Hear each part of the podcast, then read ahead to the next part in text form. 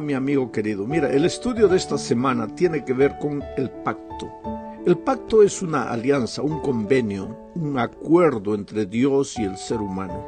Dios nos creó para que viviéramos una experiencia diaria y constante de amor con Él. Dios no nos colocó en este mundo para que vagásemos como si fuéramos estrellas errantes sin destino. Él tenía un plan especial para cada uno de nosotros. Infelizmente, pues el pecado arruinó esa relación maravillosa entre la criatura y el Creador. Entonces, fue necesario hacer un pacto para reatar la relación con el ser humano. El pacto existe por causa del pecado. Si no hubiera habido pecado, no habría necesidad de pacto. El ser humano estaba condenado a muerte había escogido voluntariamente alejarse de la vida, que es Dios. Había entrado, pues, en el territorio de la muerte, pobre ser humano. Las cosas, después del pecado, podrían haberse quedado así como estaban. Quiere decir, el hombre se iría autodestruyendo poco a poco hasta desaparecer. Y Dios podría haber creado una nueva raza. Pero allí entra el amor maravilloso de Dios, que siempre da una segunda oportunidad. La iniciativa del pacto no es humana, es divina. El hombre, por el hombre mismo, solo huye, se aleja, se esconde. Dios es el que lo busca, el que le ofrece una segunda oportunidad. El pacto es la renovación de la relación entre Dios y sus hijos que ha sido quebrada por el pecado. Fue quebrado ese pacto muchas veces por el ser humano y Dios siempre lo buscó para darle otra oportunidad. Esta semana veremos el pacto que los israelitas renovaron con Dios en el capítulo 10 de Nehemías y también daremos una visión general de los pactos en la historia y la importancia de ellos. Bueno, el pacto entre el pueblo y Dios en los tiempos de Nehemías en realidad empieza en el capítulo 9, no en el capítulo 10. El pueblo se reúne, reconoce en una oración larga que se ha apartado del pacto. Hace un histórico desde los días cuando Dios libertó al pueblo de Egipto y concluye diciendo en los versículos 32, 33 y 38 del capítulo 9, recuerda, termina diciendo lo siguiente. Ahora pues, Dios nuestro, Dios grande, fuerte, temible, que guardas el pacto y la misericordia. Aquí está la palabra pacto. El pueblo en su oración reconoce que Dios guarda el pacto y la misericordia, porque el centro del pacto es la misericordia. Sigo leyendo. No se ha tenido en poco delante de ti todo el sufrimiento que ha alcanzado a nuestros reyes, a nuestros príncipes, a nuestros sacerdotes, a nuestros profetas, a nuestros padres y a todo tu pueblo. Bueno, ese sufrimiento, pues, ¿por qué le vino al pueblo de Israel? Porque se olvidó del pacto. Y el pueblo reconoce, dice, tú fuiste fiel al pacto. Tu misericordia siempre nos acompañó. Fuimos nosotros los que nos apartamos. Pero dice, ahora en la oración el pueblo dice, pero Señor, ya hemos sufrido bastante ya está en la hora de que pues eh, nos perdones y nos des otra oportunidad, porque el, el, pueblo siempre pues necesitaba una, una y otra oportunidad. Sigo leyendo el texto. Desde los días de los reyes de Asiria hasta este día, pero tú eres justo en todo lo que ha venido sobre nosotros, porque rectamente has hecho, mas nosotros hemos hecho lo malo. Ah, inclusive el dolor y el sufrimiento que le vino al pueblo, ellos reconocen que Dios ha hecho las cosas con justicia. Son ellos los que han hecho la cosa mal. Sigo leyendo. A causa pues de todo esto, nosotros hacemos fiel promesa y la escribimos. Aquí está el nuevo pacto. De nuevo, ¿no? Hacen un pacto. Nosotros hacemos fiel promesa y la escribimos firmada por nuestros príncipes por nuestros levitas y por nuestros sacerdotes. Ahí después, en el capítulo 10, solo se firma el pacto. Aunque solo los líderes firmaron el documento, el texto señala claramente que el resto del pueblo, entre comillas, también se comprometió a andar en la ley de Dios. Vamos a la segunda parte de este estudio. Aquí veremos los pactos en la historia. Sabes, a lo largo de la historia hubo seres humanos que aceptaron y vivieron las cláusulas del pacto, pero la mayoría siempre desobedeció y recibió las tristes consecuencias de la quiebra del pacto. Eso vemos desde los días de Adán.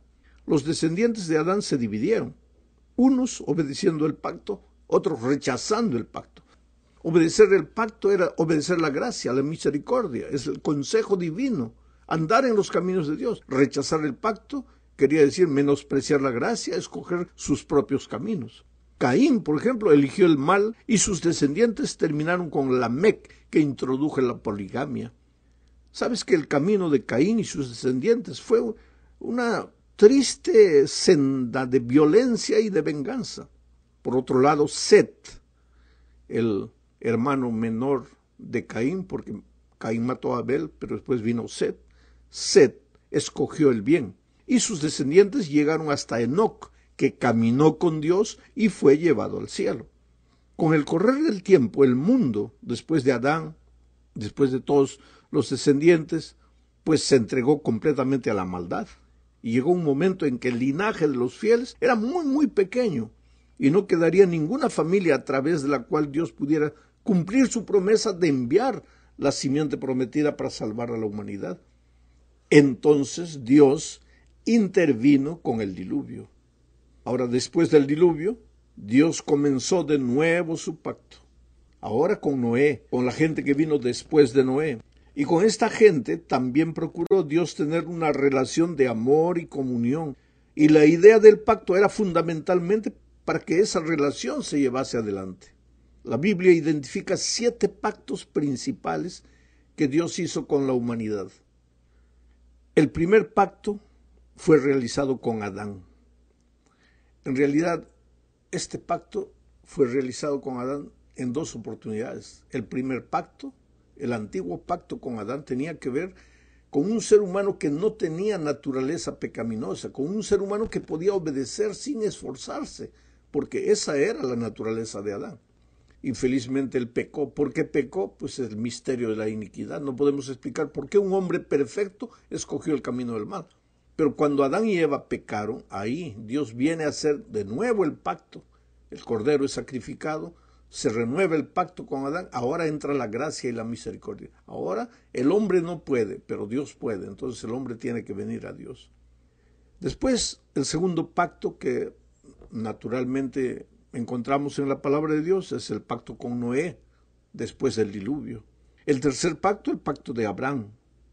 El cuarto pacto, el pacto con Moisés y con la nación israelita, este pacto conocido también como el pacto sinaítico.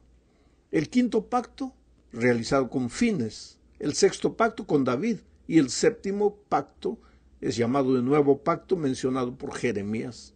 Bueno, son detalles de historia, no vamos a, eh, yo no voy a usar mucho tiempo de la lección para comentar estos asuntos. Quiero ir al aspecto práctico de la lección. Aunque todos estos pactos son mencionados en la Biblia, en realidad existe un solo pacto llamado pacto eterno, pacto perpetuo.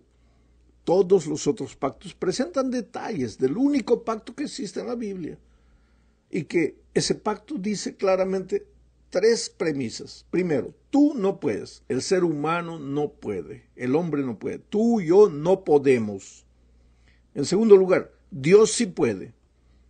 Entonces, si tú no puedes, yo no puedo, pero Dios sí puede, entonces vayamos a Jesús, no nos separemos de Él.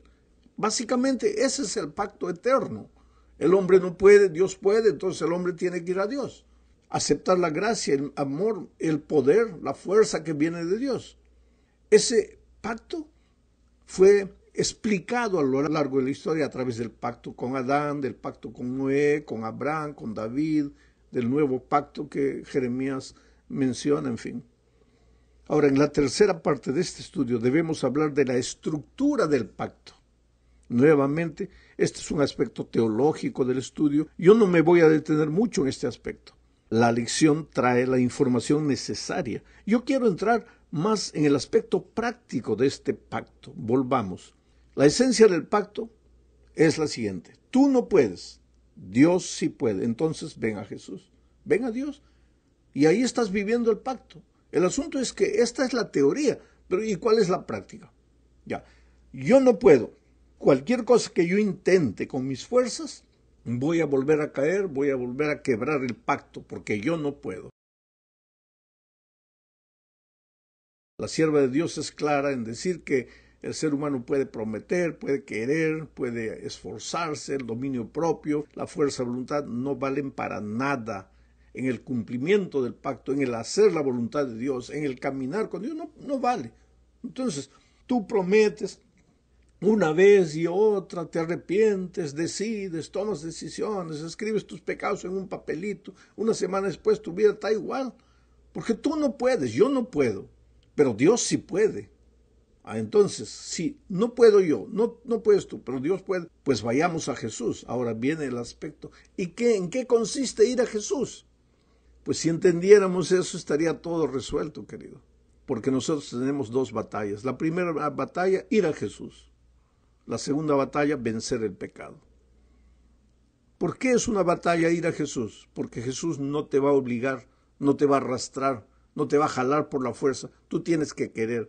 Pero tú no quieres. El ser humano natural no quiere ir a Jesús. Humano natural prefiere disfrazar, prefiere aparentar, prefiere estar en la iglesia, pero no ir a Jesús. ¿Qué cosa significa ir a Jesús? Tres cosas, ya lo he estado repitiendo de, en diferentes ocasiones. Primero, estudiar la palabra de Dios todos los días. Segundo, vivir en espíritu de oración, haciendo lo que hagas, relacionando con Jesús. Y tercero, buscar una persona, hablarle de Jesús, disipularla. Cuando haces esas tres cosas, estás yendo a Jesús. ¿Te acuerdas que en una ocasión Jesús dijo, venid a mí todos los que estáis trabajados y cargados? ¿Por qué estás trabajado y cargado? Porque has quebrado el pacto. Estás estresado, cansado, lejos de mí. Entonces ven a mí, pero ahora yo te voy a poner mi yugo. ¿Para qué? Para que no te separes de mí. Porque tu problema comienza cuando te separas de mí. El problema de Adán y Eva comenzó cuando se separaron de Dios. El problema de Israel en los tiempos de Nehemías había empezado 70 años atrás, cuando el pueblo se apartó de Dios, se fue atrás de ídolos, de dioses paganos. Entonces, ¿qué pasó? Vino el ejército babilonio, los llevó presos. Ahora quieren renovar el pacto porque se apartaron de Dios, quieren volver a Dios. ¿Y qué es ese volver a Dios? Pues las tres cosas, Biblia, oración y hacer otro discípulo. Es tan fácil de decirlo, querido, pero es tan difícil de vivirlo.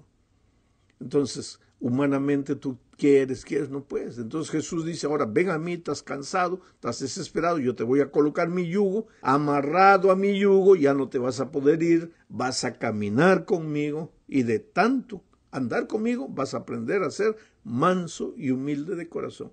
Y cuando hayas aprendido a ser manso y humilde de corazón, vas a encontrar descanso para tu alma. ¿No es eso lo que queremos todos? Descanso. Pues ese descanso solo va a suceder cuando renovemos el pacto. ¿Y qué quiere decir renovar el pacto? Reconocer que tú no puedes, reconocer que Dios puede y volver a Jesús para que lo haga por nosotros, porque nosotros estamos perdidos. Eso le puedes llamar también justificación por la fe. ¿Qué es la justificación por la fe? La obra de Dios que echa por tierra la gloria del hombre y hace por el hombre lo que el hombre no puede hacer por sí mismo ir a Jesús, renovar el pacto. En la cuarta parte veremos las promesas que implicaban el pacto en los tiempos de Nehemías, ese pacto que el pueblo hizo con Dios. ¿Qué promesas? El pueblo le prometió a Dios al renovar el pacto algunas cosas. Necesitamos leer los versículos 30 al 39 del capítulo 10. Es un poco largo, no lo voy a leer, no voy a leer el texto, pero voy a presentar un resumen de lo que el pueblo le prometió a Dios. Primero, nada de matrimonios mixtos. El pueblo le prometió a Dios que ya no estaría buscando matrimonios mixtos, ningún matrimonio con otra persona que pudiera llevarlo a la idolatría. Ahora, si el pueblo de Israel prometió en aquellos días eso, debe ser porque casarse con alguien que no es de la misma fe más tarde o más temprano te malogra. Es decir, si la persona con la que te casas no se convierte, y yo conozco el caso de muchas personas que han venido a la iglesia porque se han enamorado de un, miembro de iglesia y a veces ya convertidos han sido y son mejores cristianos que los novios o las novias que los han traído a la iglesia. Pero a menos que suceda eso, el, matrimonio mixto, el matrimonio con alguien que no es de la fe, involucra el peligro de que más tarde o más temprano tu fe pues se va a diluir, se va a acabar. Yo conozco muchas historias de personas que se han casado con otra, prometiendo maravillas antes del matrimonio, pero después del matrimonio fue una lucha terrible y hasta el matrimonio terminó en el divorcio. Segunda cosa que el pueblo le prometía a Dios, una verdadera y correcta observancia del sábado. ¿Qué pasaba? En los tiempos de Nehemías, a las seis de la tarde la gente estaba llegando cargando leña, trayendo las cosas para vender y entonces Nehemías un día se propuso y dijo, no, a partir de hoy nada de esto va a suceder. Los extremos del sábado, viernes en la tarde, sábado en la tarde, hay que cuidar y el pueblo le prometió a Dios eso en el pacto que renovó en los tiempos de Nehemías. Tercero, la cancelación de la deuda y la observancia del año sabático para cuidar de los pobres y darles libertad. Te explico un poco, porque eso está relacionado con la lección de la semana pasada. Había mucha gente pobre que ah, se había endeudado. ¿Con quién? Con la gente rica del mismo pueblo de Israel.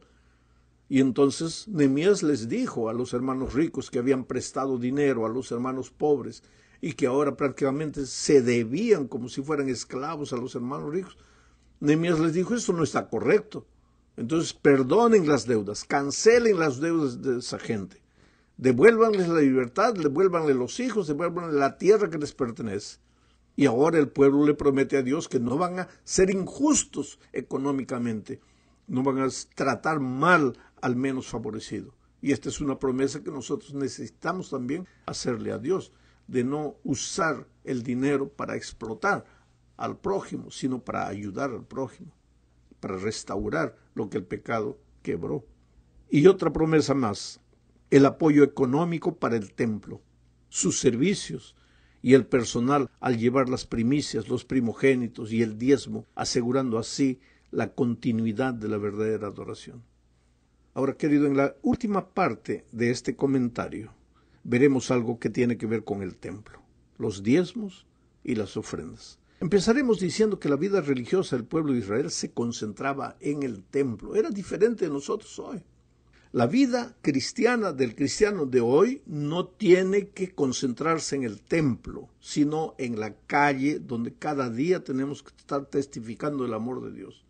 Para Israel era diferente, porque la misión para Israel era vivir una vida piadosa, reflejar el carácter de Jesús de tal manera que no necesitarían salir a las naciones a evangelizar, sino que las naciones vendrían atraídas por el carácter de Jesús en el pueblo y se convertirían. Pero con Jesús cambió la cosa. Él nos dijo, por tanto, ahora id vosotros al mundo y evangelizad, llevad las buenas nuevas. Pena que para muchas iglesias la vida religiosa de la iglesia se centra el sábado en el templo. No sale, el pueblo no sale, la gente no sale, la gente no comunica. Nosotros deberíamos el sábado recibir solamente como así una especie de energía de fuerza, de poder, de inspiración. ¿Para qué? Para continuar durante la semana cumpliendo nuestra misión en la calle. Pero no, en la calle no hacemos nada y el sábado nos concentramos a cantar, a llorar, a escuchar un bonito sermón, a ayunar, ahí dentro del templo. Eso no es, ese no es el plan de Dios para la iglesia de nuestros días. Por otro lado, aquí se menciona el uso del diezmo y de las ofrendas. Dice que todo debe ser traído a la iglesia, a la tesorería del templo. Esto significa que Dios no le da al, pueblo, a su pueblo, no le da libertad para usar el diezmo como quiere. Es necesario llevar ese sagrado diezmo al templo como Dios lo ha ordenado. Bueno, hay muchas cosas que hay que meditar y aplicar a la propia experiencia, porque ya te dije muchas veces, lo más fácil para mí y para ti es hablar esto, aplicar a la vida de las otras personas, pero ¿de qué manera yo estoy respetando el sagrado diezmo de Dios? ¿O yo lo estoy administrando como quiero? De qué manera mi vida solo se centraliza en el sábado o durante la semana yo participo y trato de contar a otros lo que Jesús hizo por mi vida. Son asuntos que necesitamos evaluar de vez en cuando, pensar, analizar, reflexionar, porque eh, estudiar solo la teoría no nos ayuda mucho si esto no se vuelve en vida práctica diaria. Que Dios te bendiga ricamente.